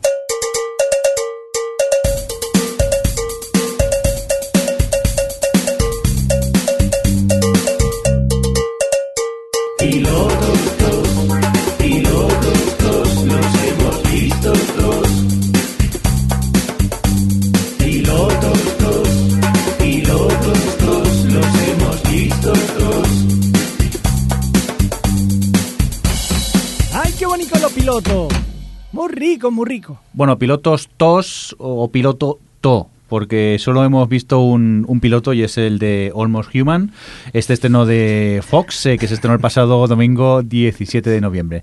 No os ríais, ya sé que antes de grabar eh, he dicho una barbaridad. ¿Cómo lo he dicho, Adri? ¿Tú te acuerdas? Almost Human. Almost Human. Human. Edward James Almost Sí, Human. Es que es un poco tarde entenderlo, que son casi las 12 de la noche de un, de un miércoles. Pues lo que os decía, Almost Human de, de la cadena Fox, se estrenó el pasado domingo y hemos tenido oportunidad de verla tres de nosotros. ¿No, Adri? ¿A ti qué te ha parecido? Sí, a ver, bueno, pues Holmes Human. eh, no lo puedo, es que no lo puedo, no puedo con la vida. Humus, Eh, Human. Antes de decir, bueno, por contar un poco de qué va, si, si, como si esto fuese el especial Pilotos 2, Sí. es un futuro muy futuro, eh, una de ciencia ficción en la que, bueno, en este futuro muy futuro, eh, los policías están obligados a llevar con ellos siempre un, un policía que es un androide. Y bueno, pues el protagonista que es Cal Urban, eh, Keith Urban, no, espera, Cal, Cal, Cal. El juez Drake. Keith es el, can- Keith es el cantante. Eh, que, que es el típico, o sea, como no podía ser de otra forma, odia a los, a los androides y tal, y le ponen ahí uno que es así especial y dice jotío todo el rato, y, y bueno, pues es el planteamiento este de la serie. Eh, yo tenía bastantes ganas de ver Holmes Human a pesar de que las Holmos, qué críticas ma- mala persona eres. habían sido bastante chungas. Y tengo que decir que después de ver los dos episodios que se han emitido, porque se emitió el domingo, pero también eh, se ha emitido uno el lunes y a partir de ahora ya se emitirá en, esa, en ese día el resto de la temporada, eh, me ha gustado más el segundo. Creo que el primero tiene un problema grave de eh, rollo este de que hay que contarlo todo al principio. Creo que comete un error planteando una conspiración grande en ese primer episodio cuando realmente funciona mejor de primeras conocer el universo y los personajes con casos más pequeños como es el del segundo episodio pero mm, a pesar de que, de que sus personajes secundarios, que son las chicas, que son Minka Kelly y Lily Taylor, que me parece un error de casting brutal, me parece muy marciano que esté en esa serie, aparte de que no saben ni siquiera dónde mirar, está fatal. Está, muy, está muy viejuna encima la pobre, ¿eh? No sé qué le ha pasado. Que está no sé, fatal. está rara, está como ida, está mirando donde no tiene que mirar y, y no actúa bien, no entiendes muy bien qué, qué hace por ahí, porque va y viene, igual que Minka Kelly, es como, pero vosotras qué hacéis, aparte de, de, de- de que, mm, de estar ahí para que nos expliquen cómo ha avanzado el caso. Hombre, pero, bueno, Mika, Mika Kelly es mona. es muy mona, sí, sí, eso sí. Eso Pues no- ya está, ya está bien. Ya está, o sea, está, el de, está justificado. o sea, el de Arrow se quita la camiseta y no pasa nada, y Minka Kelly no. Vale, aceptamos barco. Pues Vale. eso, y que estaba yo diciendo, así que bueno, que a pesar de que, que tiene fallos como esto, que, que el- lo que es la el planteamiento seriado no es demasiado interesante, el universo no, es, no acaba de, de estar muy bien presentado en los dos primeros capítulos, no, no, no aprovechan a contarte un poquito de ese futuro, así, aunque sí que tiene detallitos, creo que podían haberlo aprovechado mejor, pero en la parte buena creo que ellos dos funcionan muy bien, que en el fondo esto es una buddy cop mm, serie y, creo que mm, tienen buena química, me gusta el droide, la verdad, y, y me gusta Carl Urban. Y, mm, y yo la seguiré viendo porque ya solo por eso, por el aspecto de producción está muy bien. La verdad, está hay, hay pasta, por lo menos en los primeros capítulos, y en ese sentido el aspecto más de ciencia ficción y demás me llama, y la música está bien, y yo lo voy a seguir. Yo voy a seguir. Pues yo debo decir que también me ha gustado. Y eso que ya sabéis que yo a veces soy un poco reacio al señor JJ, que como siempre solamente Ya hace de eje- executive producer. Es que ni siquiera firma, es que esta es de Wyman. Es- Ya, es- ya. No, no, pero que, a ver, que te vuelvo a decir que a mí me ha gustado la, la serie. O sea, de momento lo que he visto me ha gustado. Eh, me ha recordado más que. Porque vi comentarios, por ejemplo, que la gente decía que se le recordaba mucho a Blade Runner. A mí Sí, tanto como a. Blade- a la que hay un poco de lluvia. Bueno, esa y- escena en el restaurante Sí, aquel es muy Blade callejero y lluvia es super Blade Runner. Pero es una mezcla que- entre Blade Runner y Yo Robot. Sí, como- sí, sí, sí, sí. Básicamente es eso. Pero a mí, a mí me recordó mucho a un cómic que leí una vez que se llamaba Nathan Never. No sé si un, un cómic italiano también. Es una especie también de. Bueno, no sé. a mí me recordó quizás a eso y, y le di otro punto de vista que también me ha gustado. O sea, de momento lo que, lo que dices, que es, es una película de, de policías con un toque ciencia ficción y, y ya está. Pero bueno, yo compro. Como no soy muy fan, no sigo muchas películas de, de esto, de policías, pues esta, sí. A mí no me disgustó.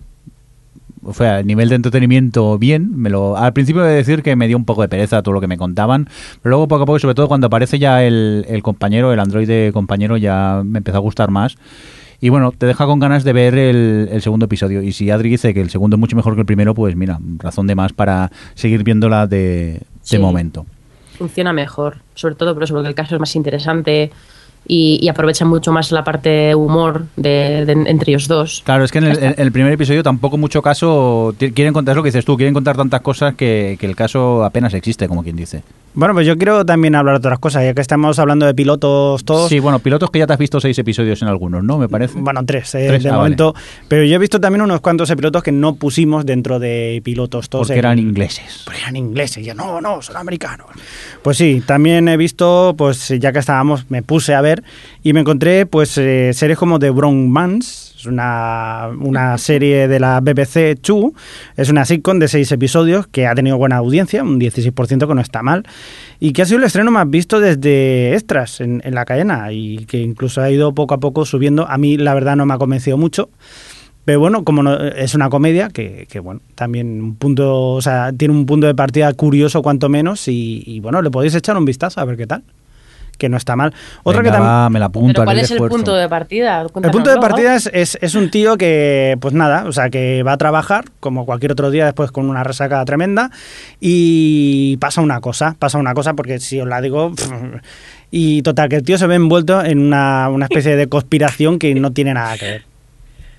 Vale, o sea, tú resúmenes a un tío le pasan cosas. Sí, es que, claro, es que hay, hay, hay una cosa que, que Pues mola a, mucho. A mí me la vendió, ¿eh? A mí me han entrado ganas de verla, ¿eh? No quiero decir nada, No, pero. Me- joder, es que no, no quiero hacer un spoiler de lo que Bueno, pasa. pues no lo cuentes, El tío Javi, se ve sí. envuelto de repente en, en una situación que, que él es totalmente ajena, que él no tiene nada que ver, pero el tío poco a poco se va metiendo. en Poco a poco en nos, ajo. va- nos la va a contar, ¿eh? al final no va a contar entera. ¿A, ¿eh? a que cuento el spoiler? ¿A que lo cuento? No, no, no. Cuéntame otras cosas que hayas visto. No, mira, por ejemplo, he visto. ¡Ostras! Perdón. ¿Qué golpe te acabas de dar? Sí, sí. ¿Estás bien? Sí. Sí. No, otra cosa que he visto, que esta sí que no he tenido tanta buena suerte en verlo, ha sido Atlantis. Una comedia, iba a decir una comedia, pero no es una comedia, es una mm, también una serie de la BBC One, que es, es una cosa que, que da cosica. Es una cosa que da cosica, no sé si decirlo así, sin que sea muy muy chungo. Es, Y es- y ¿te esta imaginas? de- Esta de que Me da miedo, pero esta de qué va. De un señor atlante que va a trabajar también. Es, es, es, un, es un chico, un chico bien formado, como demuestran eh, al cabo de cinco minutos que se saca la camiseta y aparece en, en una playa. Y que, que bueno, que su padre desapareció hace unos años en un submarino y él está convencido de que a ver si puede encontrar los restos y tal. Se mete con su batiscafo y acaba yendo hacia una luz atraído y aparece en la Atlántida. Oh. La Atlántida que no ha evolucionado, no ha evolucionado nada en estos años y te encuentras allí pues que él, él, él es el que lo conoce todo y está Hombre, en medio de una... Bueno, más aparte, Javi, la, la premisa No parece interesante. Lo que pasa que luego el desarrollo que. Sí, no, luego ya da un poco de vergüenza ajena. Cuando Sí. de repente empiezas a encontrarte con todos los tópicos de la, de la Grecia antigua, que si el Minotauro, que si un colega suyo se llama Pitágoras, que si está Ulises por allí, que por cierto es el que hacía de, de Robert Baratheon. Y bueno, pues eh, el tío empieza a dar vueltas, como, ¿cómo se llamaba? O sea, en- que, vamos, que no la recomiendas. que no, no, o sea, es... eh, no. Por Lo favor, siento. cuéntame alguna que te haya gustado, si es posible. Sí, hay una que, que sí, también de la BBC, que ha sido Peaky Blinders, que esta sí es una maravilla. O sea, a mí me ha encantado esta serie, por lo menos llevo tres capítulos, no lo he acabado, pero lo que llevo me está encantando.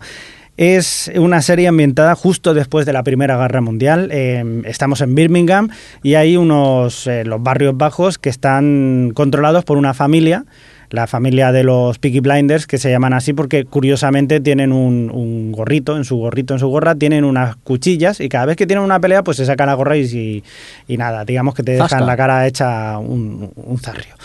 Y bueno, lo curioso de esto es que el elenco que tienen, la, la forma, lo cuidado que está la serie, eh, está protagonizada por Cillian Murphy, que digamos es el hermano pequeño, el hermano mediano, pero es el que, el, el que lo controla absolutamente todo.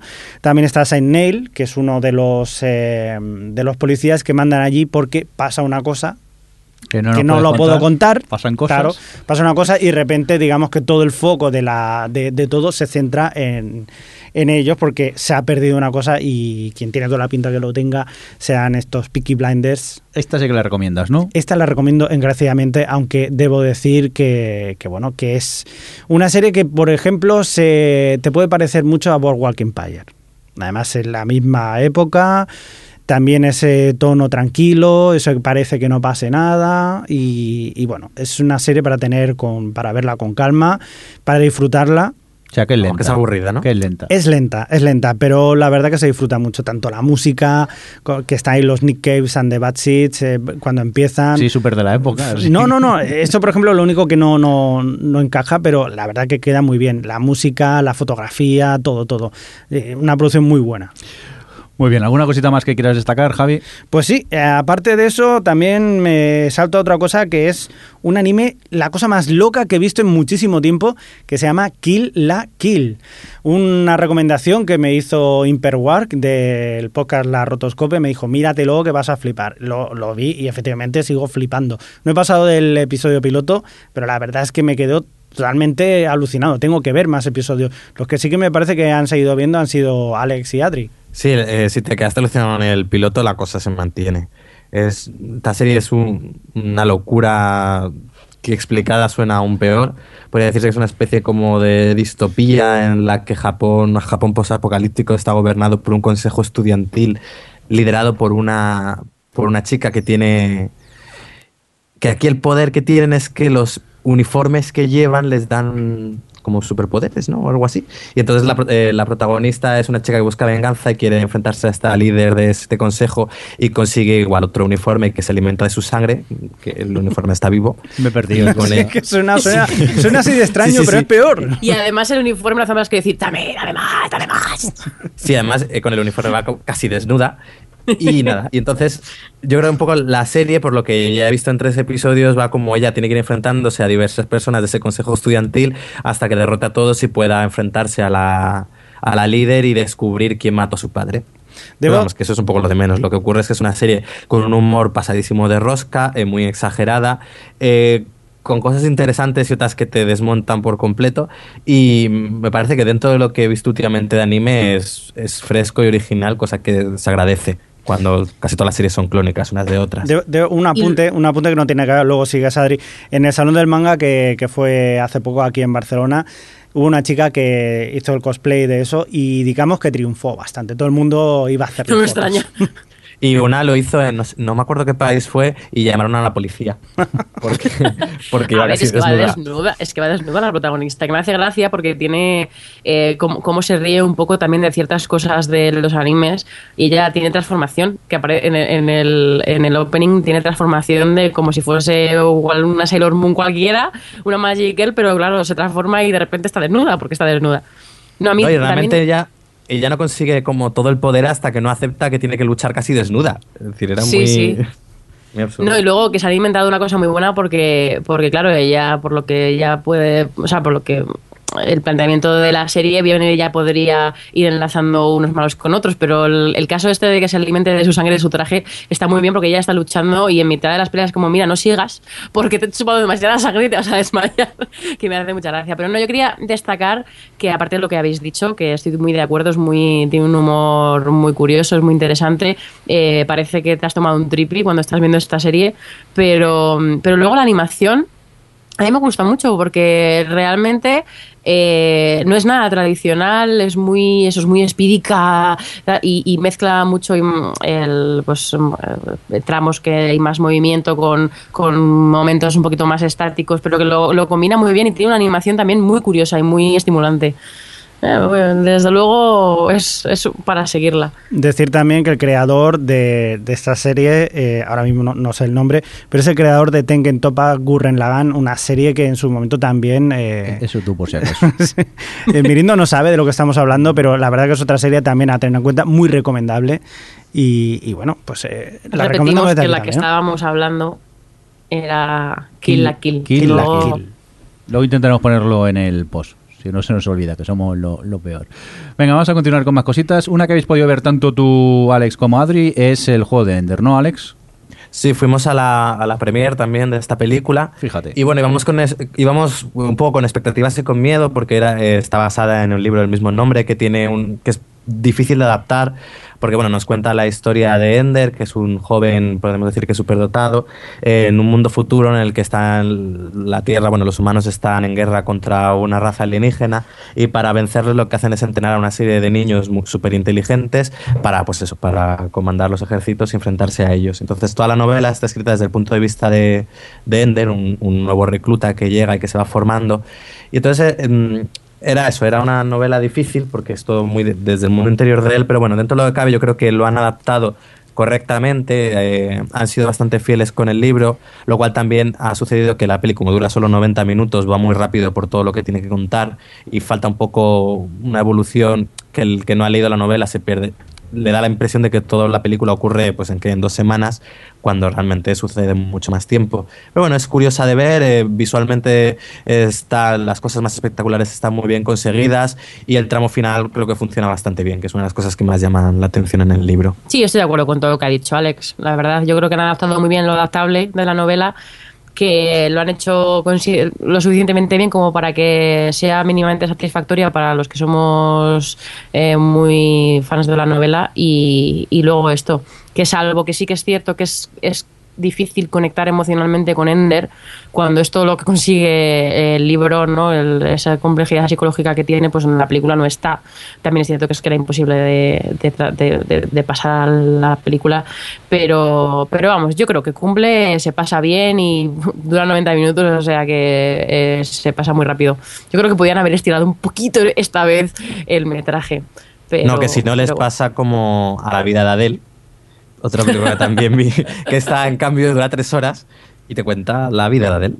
Eh, esta película que bueno ganó la, la Palma de Oro en Cannes, se la llevó además no solo el director, sino también las dos actrices, sigue a Adele, una, una adolescente que se enamora- eh, nos cuenta su primer amor, que se enamora de, de de una chica.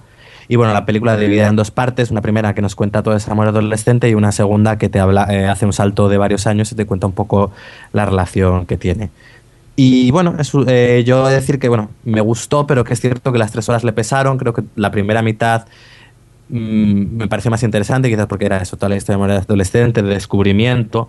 Y bueno, la segunda pues se me hizo un poquillo más pesada. Yo, a mí me gustó mucho. ¿eh? Es que pienso lo mismo que tú. Creo que la primera mitad es lo que te cuenta un poco el despertar este eh, sexual y de identidad sexual de la protagonista de una forma tan tan íntima que, que enseguida te noticia, aparte de que ella, Adele, está Chopoulos, o como se pronuncie, eh, está, está inmensa, tiene una cámara pegada a ella durante tres películas, digo, durante tres horas y, y aguanta Es perfectamente. primer plano, es, es casi un primer plano Sí, de sí. ella durante tres horas y lo aguanta perfectamente. Me, me hace Y- gracia porque las escenas de sexo son muy, muy explícitas y en el cine tenía detrás a unas chicas ahí escandalizadas. Cada vez que había escenas de sexo empezaban ahí con la risa nerviosa y luego un señor que cada vez que empezaban otra vez a, pues eso, a tener sexo las protagonistas decía otra vez. Es Infórmate "No, de qué peli vas a ver. Exacto, ya no eso, sino que realmente Adele es explícita con todo.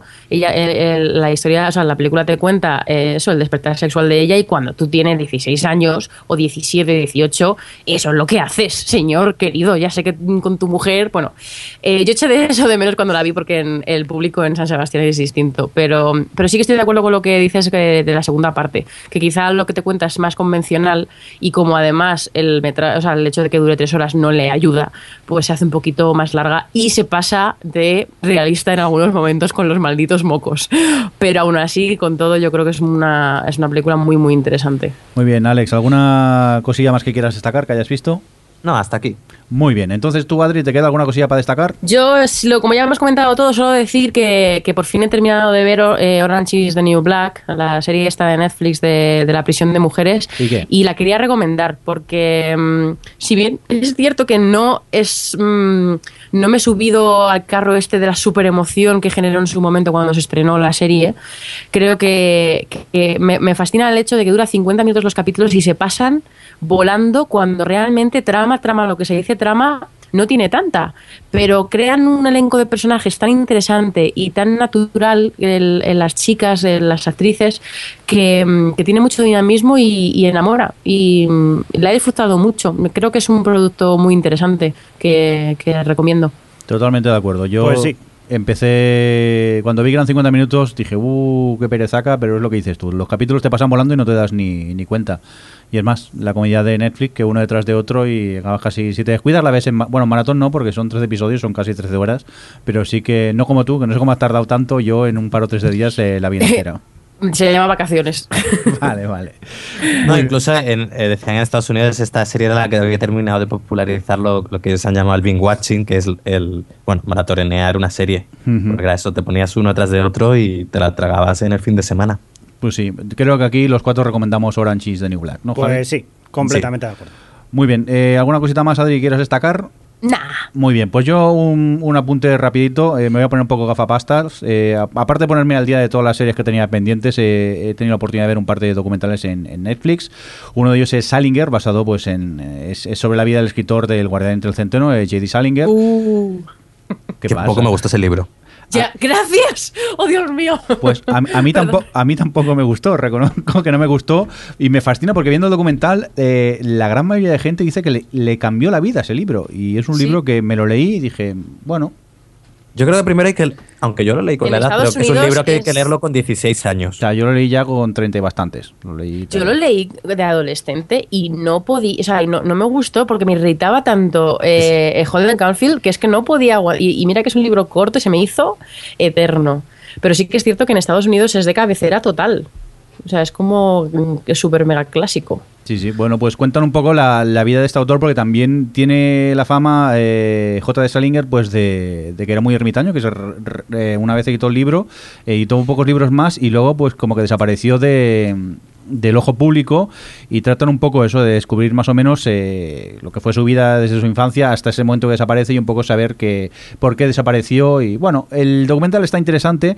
Sí que para mí al final es un poco da un giro un poco amarillista pero bueno todo y aún se deja ver y es bastante recomendable. Y otro que también que quiero recomendar el documental es eh, Ray eh, Harryhausen especial FX Titan que es, eh, está basado pues eh, en el pionero de, de la stop motion eh, Ray Harryhausen el cual pues su trabajo ha inspirado a muchísimos cineastas que conocemos hoy en día. Es el no sé si os acordaréis de él su técnica consistía en usar imágenes reales junto a stop motion. Una de sus pelis más conocidas es eh, Jason y los argonautas por ejemplo que tiene esa escena mítica en la que hay una lucha contra siete esqueletos y bueno, está eh, curioso porque te va contando a través de todas las películas que hizo, te va mostrando eh, fragmentos de las películas y tiene una cosa muy chula que te va mostrando, eh, pues eso, las tomas que hacía él fuera de, de las películas para hacer las pruebas con los, con los muñecos para crear un poco la, esa sensación de realidad de juntar eh, imagen real con, con animación. Y luego pues tienes la, que, la participación de cantidad de, de directores famosos, desde eh, James Cameron a Peter Jackson, muchos famosos. Ya, yo os lo recomiendo, echarle un vistazo y, y, y a Yo ver qué os creo parece. que Sí. lo he visto como extra de un DVD. A mí Hombre, me tú- suena haber visto uno, un documental bastante largo sobre, sobre él y eso, que te iba poniendo todas sus pelis. Dura una y hora y cómo media. ¿eh? haciendo. No sé si será el mismo. Pero que muchas veces este tipo de documentales Sí. es eso, lo suelen incluir en los DVDs como, como extras. Puede ser, ¿eh? porque en Netflix eh, a veces te cuela eh, eh, extras de DVD como algo, como si fuera algo especial hecho para, para, para la ocasión. Pero bueno, y eso es lo que quiero destacar porque lo demás, ya os digo, me está poniendo al día y tampoco no, no, no hay mucho que, destacar. Pues si os parece nos vamos a ir despidiendo, que ya llevamos un, un ratico y ya son las tantas. Eso, a ver si algún día coincidimos y podemos volver a nuestro horario habitual de grabar los viernes y aparte hacer el streaming de, del podcast, de la grabación, que es más divertido. Lo que pasa que cuando grabamos de noche, como la de se le va un poco mal, como que nos es un poco complicado. Javi Fresco, Pues un placer haber estado aquí con vosotros y os esperamos en el próximo programa. en 15 días. Lo, pues nada, eh, lo dicho, eh, Alex, nos oímos en 15 días. Ok, Y nada, Adri, nos oímos en 15 días. Ya veremos. Muy bien. Uy, qué border. Venga, un cordial saludo también de quien nos habló con vosotros, el señor Mirindo. Hasta luego. Adiós. O Televisión Podcast, el podcast de la cultura audiovisual.